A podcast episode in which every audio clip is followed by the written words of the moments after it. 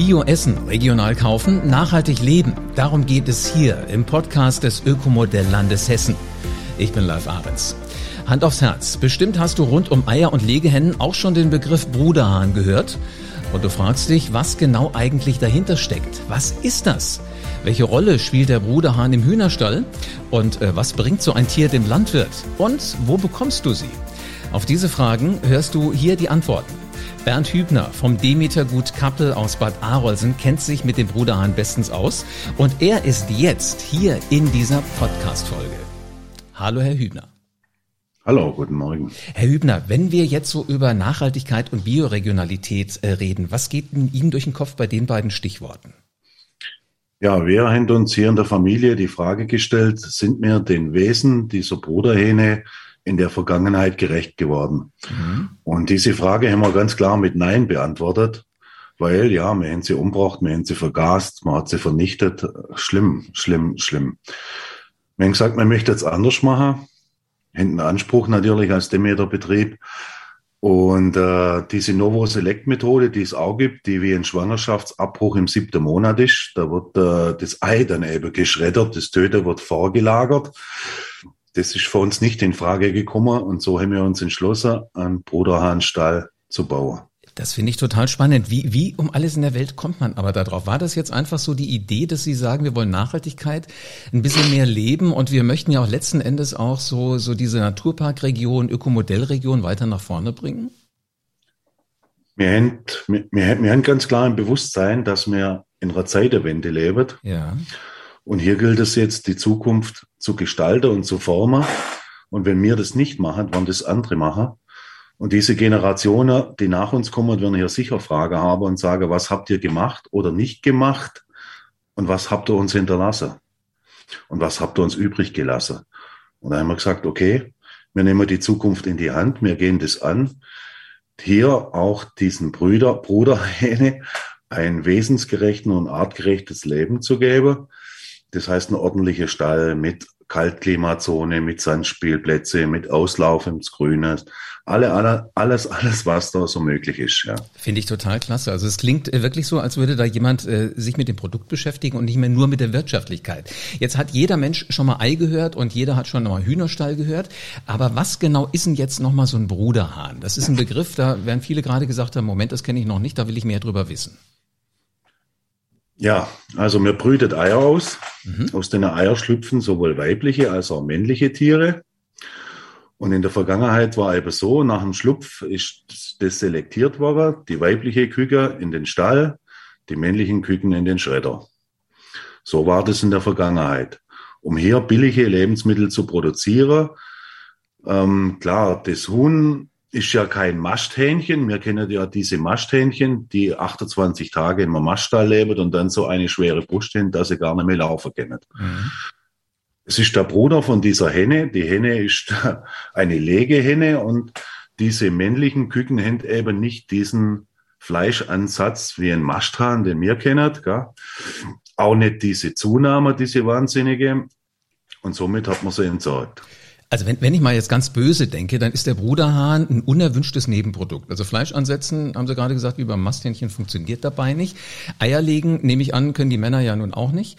Im Grunde rentiert sich die Aufzucht ja eigentlich gar nicht. Aber in erster Linie geht es doch um die Eier. Warum ziehen Sie jetzt diese Bruderhähne auf? Und was hat Sie dazu bewogen, bei dieser Initiative eigentlich mitzumachen? Hatten Sie da nicht so ein bisschen Angst um Ihre Existenz? Ja, die Angst ist sicher da. Wir haben da, da viel in der, in der Familie drüber diskutiert. Hier geht es natürlich um Ethik und mhm. Ethik ist ein sehr wertvolles Gut. Absolut, ja. Und hier geht es auch darum, wie wollen wir in Zukunft leben und wie wollen wir die Zukunft gestalten. Und wie wollen wir alle miteinander umgehen. Und gerade jetzt in der Zeit, wo wir leben, halte mir das für ein sehr wichtiges Projekt. Aber es reicht nicht allein, dass du das als Demeter-Landwirt äh, in, in die Realität umsetzt, sondern es braucht eine Gemeinschaft, die das mitträgt. Das heißt, die, die auch bereit sind, diese Bruderhahn-Produkte zu kaufen, zu konsumieren und für diese Produkte mehr zu bezahlen. Weil es wird kein äh, Low-Cost-Produkt, wenn man hier mit vollem Tierwohl arbeitet.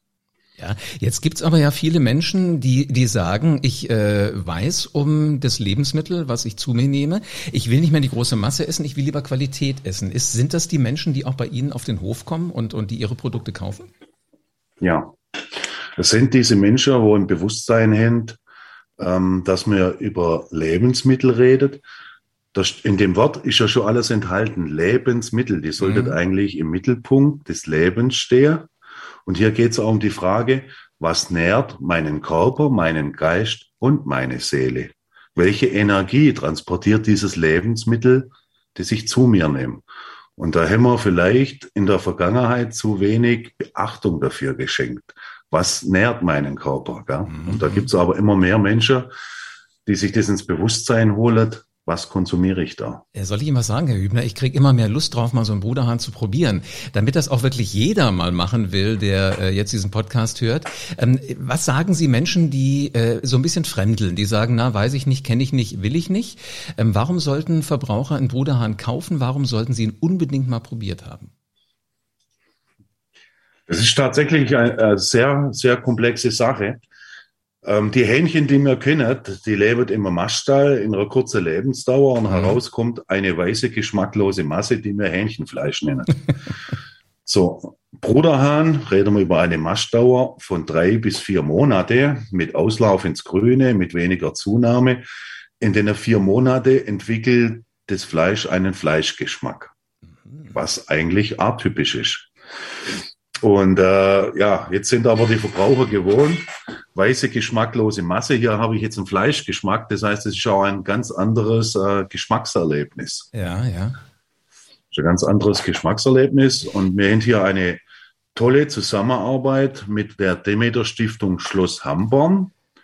Da arbeitet 400 sozial, 400 sozial benachteiligte Menschen die für uns hier Bruderhahn-Produkte produzieren. Zum Beispiel eine Geflügel-Leberwurst, eine Bruderhahn-Currywurst im Glas, eine Sauce Bolognese. Wow. Verschied verschiedene Produkte. Da sind wir aber auf sehr komplexe Probleme gestoßen. Also als allererstes das Finanzamt gekommen und hat gesagt, das darfst du als Landwirt gar nicht handeln. Du darfst Fleisch, Getreide, Tiere handeln, aber keine Verarbeitungsprodukte. Das heißt, notwendig wurde dann noch eine Firma zu gründen, die heißt Gut Kappel Landprodukte, Bio, Groß- und Einzelhandel. Mhm. Und diese Rezeptura Demeter zu zertifizieren. Also ist dieses Himalaya-Steinsalz Bio zertifiziert, sind die Gewürze, Pfeffer, alles mögliche Bio. Also es ist ein, ein sehr komplexer Vorgang, der mich wirklich auch bis zur Verzweiflung trieben hat. Aber wir haben es geschafft, ja. Wir haben diese Produkte Demeter zertifiziert. Äh, Dankeschön dafür, dass Sie das alles auf sich genommen haben. Das finde ich ja wirklich faszinierend. Sie haben jetzt gerade schon gesagt, das eine ist so dieses geschmacklose weiße Fleisch, was wir eigentlich alle kennen und denken, das wird Hühnchen sein. Der Witz ist ja, dass viele Menschen sagen, das schmeckt nach Hühnchen, aber Sie sagen, das schmeckt noch gar nicht. Ähm, Gibt es so einen Vergleich, wie, wie der Bruderhahn schmeckt mit, mit einem anderen Stück Fleisch, was die äh, Verbraucher eben da draußen vielleicht eher kennen? Ja, Menschen sind verschieden und Geschmackserlebnisse sind verschieden. Das ist auch richtig so. Ich meine, dieses Geschmackserlebnis hat jeder für sich selber. Gell? Da gibt's mhm. keine standardisierte Methode, außer das selber mal zu probieren. Also wirklich einfach mal sagen, ich mach's jetzt mal. Ich nehme mal so eine Currywurst oder ich nehme mal so eine Sauce Bolognese und dann gucke ich mal, äh, was wir daraus machen können, wie es denn auch der Familie vielleicht schmeckt. Am besten gar nichts sagen, oder? Einfach mal kochen. Ja, das ist der spannende Prozess. Jetzt lassen wir uns noch mal, ich, ich bin auch neugierig so ein bisschen auf die Zahlen. Ähm, wie viele Legehähnchen äh, werden denn pro Jahr aussortiert? Wie viele als Bruderhähne aufgezogen? Äh, haben Sie da eine Größenordnung für uns? Ja, es gibt 46 Millionen Legehähne in Deutschland. Mhm. Genauso viele Bruderhähne sind aufge also nicht aufgezogen. Da gibt es ja jetzt verschiedene Methoden einige Landwirte haben sich auch zu dieser Novo Select Methode entschieden, wo praktisch das Ei am 21. Schlupftag mit einem Laser durchleuchtet wird und die Eier mit männliche Küken vernichtet. Das sind nicht alle Betriebe, die es aufziehen. Das muss jeder Betriebsleiter für sich selber entscheiden, welchen Weg, dass er da geht. Aber es ist schon also wirklich ein Moment, wo man sagt, okay, es ist eine Größenordnung, da kann man wirklich was machen und diese Nachhaltigkeit ist dann noch möglich, die kann man umsetzen, sind aber ja nicht nur Sie als derjenige, der es produziert, sondern letzten Endes auch ich, der es gerne essen möchte, daran beteiligt. Ja, ne? mhm, richtig. Okay. Es geht nur in einer Gemeinschaft. Wissen Sie, was ich immer am schönsten finde und auch vor allen Dingen dann, wenn ich was probieren möchte oder probieren soll, ist, wenn ich merke, dass die andere Seite schon auch einen Spaß dabei hat, was zu produzieren. Ähm, wie, wie ist denn das bei Ihnen? Was, was bereitet Ihnen besondere Freude bei den Bruderhähnen? Es ist äh, das komplette Betriebskonzept. Ich bin leidenschaftlicher Demeter-Landwirt. Mhm. Das ist eine sehr spannende Sache. Wir sind äh, sehr aktiv, was Artenschutz und Artenvielfalt anbelangt, weil ich bin selber Vater. Mir ist wichtig, dass meine Kinder auch noch Schmetterlinge und Rebhüter sehen. Und äh, mir ist auch wichtig, welche Informationen ich an meine Kinder weitergebe und was mir noch vorlebt. Und da ist das ein tolles Projekt, gell? Da ist das ein tolles Projekt. Ja, Sowohl nach, ja. Wenn, wenn Ihre Kinder jetzt äh, mal, mal Freunde mit nach Hause bringen, ähm, servieren Sie dann auch mal so die Demeter-Produkte eher, auch mal vielleicht im Vergleich und sagen, guck mal, das schmeckt so, das schmeckt so? Oder ist das für Sie einfach ganz normal, dass Sie in dieser nachhaltigen, gesunden Welt leben? Ja, versuchen wir in unserer Familie so nachhaltig wie möglich zu leben. Und wenn die Kinder Freunde mitbringen, dürfen die das auch gerne probieren. Und das ist so, eine Art Leuchtturm, der in die Zukunft strahlt. Mhm. Genau, das ist uns wichtig. Und wissen, was ich daran so clever finde? Kinder sind ja meistens die, die dann nach Hause kommen und sagen, äh, du Mami, Papi, äh, ich habe heute bei äh, äh, dem äh, den Hübners habe ich mal was richtig gegessen, es hat geschmeckt. So richtig stark, äh, das will ich jetzt auch. Also Kinder sind ja so diese, finde ich, immer sehr charmanten Multiplikatoren, die man einfach nur mit Geschmack und mit, mit Emotionen kriegen muss und gar nicht so mit dem, was außenrum ist. Haben Sie die Erfahrung auch gemacht? Ja, die Erfahrung habe ich gemacht. Und ich fühle das auch ganz deutlich, dass da so eine Art Vakuum entstanden ist, äh, wo viele Menschen suchen. Und wir haben das in der Wahrnehmung, diesen Leuchtturm. Man sollte aber viel mehr solche Dinge kommunizieren und auch in der Öffentlichkeit arbeiten. Ähm, Gerade am Bereich Lebensmittel und Regionalität. Und ich hoffe, dass sich da solche Gemeinschaften findet, wo das äh, ins Bewusstsein kriegt und daran arbeitet. Also wir hoffen, und auch solche Betriebe unterstützen, die das machen. Ja, ja. Das wäre auch wichtig. Also unterstützen heißt ja einfach hingehen und kaufen und äh, bei Ihnen Kunde werden und nicht mehr woanders. Jetzt ist ja so ein Stichwort auch, was ganz viele Menschen witzigerweise immer im Kopf haben, aber dann doch nicht immer so leben können. Das ist artgerechte Haltung. Jeder möchte irgendwie alles artgerecht haben. Aus Ihrer Sicht, wie definieren Sie denn diesen Begriff artgerechte Haltung? Ja, ich sehe das ganz deutlich an meine Hühner. Das, ein Huhn ist eigentlich ein Urwaldbewohner, das durch den Urwald rennt und 70.000 Schnabelschläge macht. So, das heißt, wir haben die Stelle nur halb belegt. Das Huhn hat doppelt so viel Platz wie im konventionellen Betrieb. Es hat Kaltklimazone, also selbst im Schneesturm dürfen die raus an die frische Luft in die Kaltklimazone. In der Kaltklimazone gibt's Sandspielplätze, da können die Sandbader und natürlich Auslauf ins Grüne. Und äh, ja, Mensch-Tier-Kommunikation ist bei dem Meter eine sehr wichtige Sache. Und wenn ich morgens in den Stall komme, stehen die Hühner tatsächlich da, schauen mich an und sagen, mach die Klappe auf, mir wollen jetzt raus in die Sonne. ja. Sehr schön. Äh, letzten Endes klingt das fast so, als hätten Sie eine, eine, eine Wellness-Farm. Ja, das ist die Wahrheit. Meine Hühner geht's besser wie mir. Äh, oh, oh, okay, also Sie gehen bei, bei kaltem Wetter nicht immer unbedingt raus und stehen an der Tür und kratzen schon und möchten gerne rausgelassen werden. Ja, ich muss 365 Tage im Jahr raus, weil die Tiere sind da. Ja. ja vielen Dank, dass Sie das machen. Mal, wer, wer, kontrolliert denn eigentlich äh, die Aufzucht der Bruderhähne und wie, wie geht das vonstatten? Findet es statt? Ja, ganz klar. Hier findet strenge Kontrolle statt. Da gibt's von Salmonella-Kontrolle bis äh, Kontrollstelle, unabhängige Kontrollstelle ökologischer Landbau. Da wird im Detail kontrolliert. Und in Wahrheit ist, es gibt mehr Kontrolleure, die den Betrieb kontrollieren, als Menschen, die hier auf dem Betrieb arbeiten. ja, das ist leider auch so. Wer schaut da so alles bei Ihnen vorbei? Also ich höre da raus, dass da äh, auch Ämter mit, mit äh, wahrscheinlich dabei sind, die regelmäßig bei Ihnen die Nase reinstecken. Ja, Regierungspräsidium, Eichamt. Ich hatte die Woche schon eine EU-Kontrolle. Also ja, es ist jeden Monat mindestens eine. Wir sind also mit am strengsten kontrolliert überhaupt als Demeter-Betrieb. Mhm. Demeter ist auch die härteste Richtlinie, was Tierwohl und äh, diese Sache anbelangt, die es derzeit weltweit gibt. Also Demeter hat den Anspruch, die höchste Reinheit zu produzieren, die möglich ist und dieses derzeit weltweit zu kaufen gibt. Aber wissen Sie, ich bin neulich mal ganz aufmerksam bei mir über den Markt gegangen hier in Wiesbaden und habe mal äh, geguckt, gibt es da einen Demeter-Stand? Habe einen gefunden und äh, dann hat mich mal interessiert, ich habe den ein bisschen beobachtet, welche Leute sind da und wie, äh, wie lang wird die Schlange? Die Schlange wurde länger und länger und länger. Also scheinbar das Bewusstsein ist so langsam da. Und interessanterweise habe ich dann ein Gespräch gehört, wo jemand sagte, naja, die machen es halt nicht konventionell. Ich habe da mal ein bisschen recherchiert, aber um ehrlich zu sein, die richtige Antwort habe ich nicht gekriegt. Was ist denn der Unterschied zwischen konventionell und äh, zwischen Bio oder Öko? Kann man das sagen? Nun, es gibt da viele Zwischenstufen, ja, also von konventionell auf EU-Bio. Das heißt auf jeden Fall, EU-Bio heißt schon Verzicht auf äh, Pestizide und äh, Mineraldünger. Mhm. Dann gibt es Verbände wie Naturland und Bioland, die höhere Ansprüche haben als diese EU-Bio-Richtlinie. Es gibt sicher noch weitere. Und dann gibt es Demeter. Ähm, Demeter beschäftigt sich auch noch äh, mit dem Anthroposophischer, mit diesem feinstofflich-geistigen. Das heißt, welche Energie wirkt auf diese Lebensmittel und in meinem Umfeld das ist ein sehr komplexes Tätigkeitsfeld, wo man sein ganzes Leben lang weiter forschen kann. Ja. Vom Wesen der Pflanzen, der Tiere, vom Boden. Sehr spannend, es geht sehr tief. Ich, ich, merke das schon. Jetzt sagten Sie ja gerade aber auch, dass so diese Kontrollen immer mal da sind. Äh, finden solche Kontrollen denn auch im, im konventionellen statt? Äh, oder, oder ähnlich häufig wie bei Ihnen? Oder gibt es da schon alleine auch einen Unterschied? Es gibt einen großen Unterschied, äh, weil dieser Ökolandbau natürlich sehr komplex ist, äh, mit sehr hoher Auflage verbunden ist und jemand muss diese hohe Auflage kontrollieren. Also die Kontrolle auf dem Biobetrieb sind wesentlich intensiver und stärker ähm, als im konventionellen. Wie häufig kommt bei Ihnen jemand vorbei und guckt?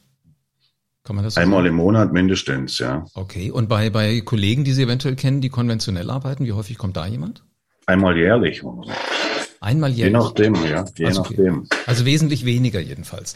Ähm, wesentlich weniger. Lass uns nochmal zu dem Hähnchen zurückkommen, weil das finde ich ja dann doch spannend. Sie haben vorhin diesen Begriff Masthähnchen nochmal genannt. Ähm, wie alt darf denn eigentlich so ein normales Masthähnchen werden? So zwischen 28 und 32 Tage, ja. Ja, okay. Und äh, wie viel Futter braucht so ein Legehennenhahn im Vergleich zu einem Masthähnchen? Und wie viel Eier müssen Sie denn eigentlich verkaufen, dann um so ein Bruderhahn noch aufzuziehen? Ist das Luxus?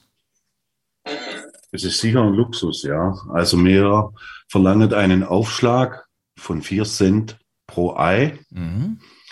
um diesen Bruderhahn ein artgerechtes Leben zu ermöglichen. Und in dem Moment, wo der Verbraucher dieses Ei kauft, ermöglicht er schon diesen Bruderhahn zum Leben erwecken. Meine große Idee wäre ein Ethikpaket. Eine vierköpfige Familie verbraucht 240 Eier im Jahr. Mhm. Da gibt's ja aber auch noch die Althähne. Also dann hätten wir noch ein Suppenhuhn. Das ist nämlich auch immer ungeklärt, was passiert mit den Suppehähnern. Die gibt's ja auch. Und den Bruderhahn. Das heißt, dieses Ethikpaket wäre 240 Eier, ein Suppenhuhn und ein Bruderhahn. Dann wären wir wirklich ethisch sauber. Wird eine vierköpfige Familie ein Jahr lang ernähren. Äh, Wahnsinn. Also im Grunde genommen so eine Art Abo hätte ich dann bei Ihnen. Ja. Äh, ist das ist die, unsere Zukunftsvision, wo wir haben, wo wir mittel- bis kurzfristig umsetzen wollen, dieses Ethikpaket. Und wissen Sie was, von der, von dem, äh, von der Vision haben jetzt ganz viele gehört, nämlich alle, die diesen Podcast hören. Sagen Sie mal, wie viel investieren Sie denn eigentlich in so einen Buddha-Hahn, bevor der geschlachtet wird und was bleibt denn dann bei Ihnen noch übrig? Ja, wir sind glücklich, wenn wir den Bruderhahn 0 bis 0 aufkriegen. Wir investieren gerade 100.000 Euro in den Stall mit allem äh, Tierwohl von Demeter Auflage, was es gibt. Dann kommt das Futter dazu, ja, da kommt dann einiges hoch. Aber dieses Projekt ist uns so wichtig, dass wir sagen, wir gehen diesen Weg. Also da geht es nicht um ein Profit-Center und wie viel Profit mache ich da damit, mhm. sondern es geht um Ethik und hier einen anderen Weg zu gehen. Und dafür muss man halt bereit sein, auch mal was in die Hand zu nehmen. Kann man sagen, die Aufzucht ist nahezu doppelt so teuer wie bei einem Masthähnchen? So um es mal ganz einfach zu sagen? Es wird nicht reicher, dreifach so teuer. Dreifach so teuer. Ja, er läuft auf der Wiese rum, gell? Mhm. da verbraucht er Energie. Ja? Er setzt sich in die Sonne, gell? er tut im Sand baden, sie kriegen ja alles, was ihr wollt. Ja. Was kostet so ein Bruderhahn bei Ihnen? Lebend habe ich sie noch gar nicht verkauft, weil es gibt äh, auch komplexe Probleme mit Schlachtung und so weiter. Wir haben hier große Probleme in Nordhessen, wo es keine Schlachthöfe mehr gibt. Gell? Ja, also wenn ich Hunger habe, was muss ich bei Ihnen bezahlen? Von Bruderhand. Mhm. Da müssen wir über 15 Euro reden. Gell? Okay. Komplett. Gibt's tolle Pro Pro Rezepte, knuspriger Bruderhahn und so weiter. Gell? Die Aufwendung, äh, die Zubereitung ist dann aufwendig. Da steht der Frau zwei Stunden in der Küche und es zeigt sich, dass die meisten Menschen inzwischen berufstätig sind, alle beide, und gar nicht die Zeit und die Muße haben, sich selber solche Lebensmittel zuzubereiten, sondern eben dann lieber eine Currywurst im Glas kaufen und den Topf und dann habe ich ein Produkt gar. Mhm. Aber wissen Sie was? Zeit nehmen und Zeit haben, das sind ja zwei Paar Schuhe. Und ich glaube, diejenigen, die Interesse dran haben, äh, die werden da einfach Lust drauf haben. Und wenn Sie es äh, den VerbraucherInnen leicht machen, dass Sie sagen, wir haben das ja schon fast nahezu alles fertig in den Produkten, die es gibt, die Sie ja vorhin schon genannt haben, dann äh, ist es ja eigentlich nicht mehr so schwer, auch mal zu sagen, ich investiere da ein bisschen was rein. So aus dem Bauch raus, wie werden denn die Bruderhand-Produkte vom Verbraucher angenommen? Wir wurden sogar überrollt. Also die die Nachfrage ist groß. Und da komme ich jetzt als, als Landwirt, als praktizierender Landwirt echt an Grenze, nebenher noch eine Firma zu führen, Bio, Groß- und Einzelhandel. Mhm. Und diese Produkte weiter in der Menge auf den Markt zu kriegen. Also es gibt großes Interesse an den Produkten, ja. Gott sei Dank. Sehr schön, das freut mich total, weil äh, es klingt so auch wirklich, als hätten Sie da nicht nur jetzt äh, was Kleines vor, sondern wirklich ein ganz, ganz großes Ziel. Aber lassen wir uns gerade nochmal ähm, auch den Begriff Zweitnutzungshuhn äh, ein bisschen eingrenzen. Ähm, das heißt ja aber auch möglichst weitgehender Eierverzicht, oder? Wie ließe sich denn das Bruderham-Thema systemisch lösen? Haben Sie dafür auch schon eine Vision, eine Idee? Systemisch für ganz Europa, da wird sehr komplex. Gell? Da wird sehr komplex. Ich auf meinen Betriebssitz um wir sind, ich bin vernetzt mit anderen Biobauern, die auch an der Umsetzung dran sind. Aber ob man das für ganz Europa da eine, groß, eine großflächige Lösung hinbekommt, das weiß ich im Moment nicht. Aber wissen Sie was? Äh, wer nicht groß denkt, wird auch keine großen Ergebnisse erzielen.